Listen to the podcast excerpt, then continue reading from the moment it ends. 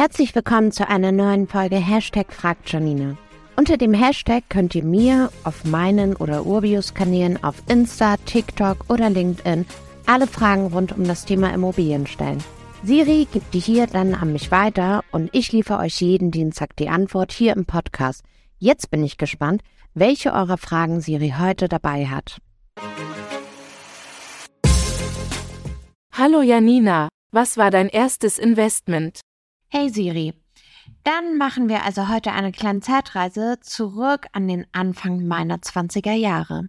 Da war ich gerade frisch in meinem Job als Finanzierungsberaterin angekommen und somit als junge Berufseinsteigerin mit Anfang 20 als Frau ohne Eigenkapital jetzt nicht gerade die Art von Kundin, die sich die Banken total wünschen.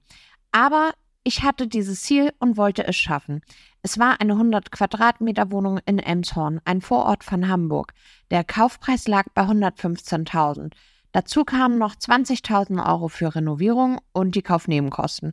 Insgesamt hatten wir Gesamtkosten von 149.375 Euro und 149.000 wollte ich von der Bank finanzieren lassen.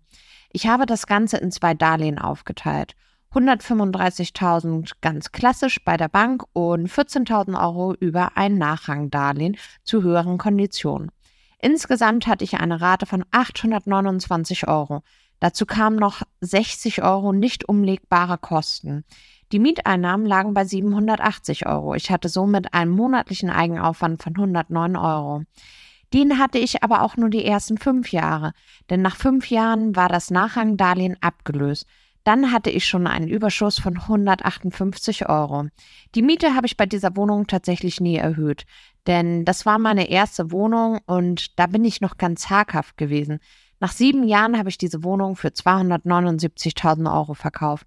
Das war ein wirklich tolles Gefühl und natürlich habe ich diesen Gewinn wieder in neue Investment investiert. Du denkst jetzt, tja, Janina, das war vor vielen Jahren, das geht heute nicht mehr. Doch, das geht mit meiner Einkaufsstrategie. Kaufpreis plus Kaufnebenkosten sollten zusammen geringer sein als der Marktwert der Immobilie. Danke, Janina. Bald habe ich sicher weitere Fragen an dich. Gerne, Siri. Ich freue mich auf weitere Fragen. Und wer da draußen noch eine Frage hat, immer gerne über Social-Kanäle auf mich oder Urbio zukommen.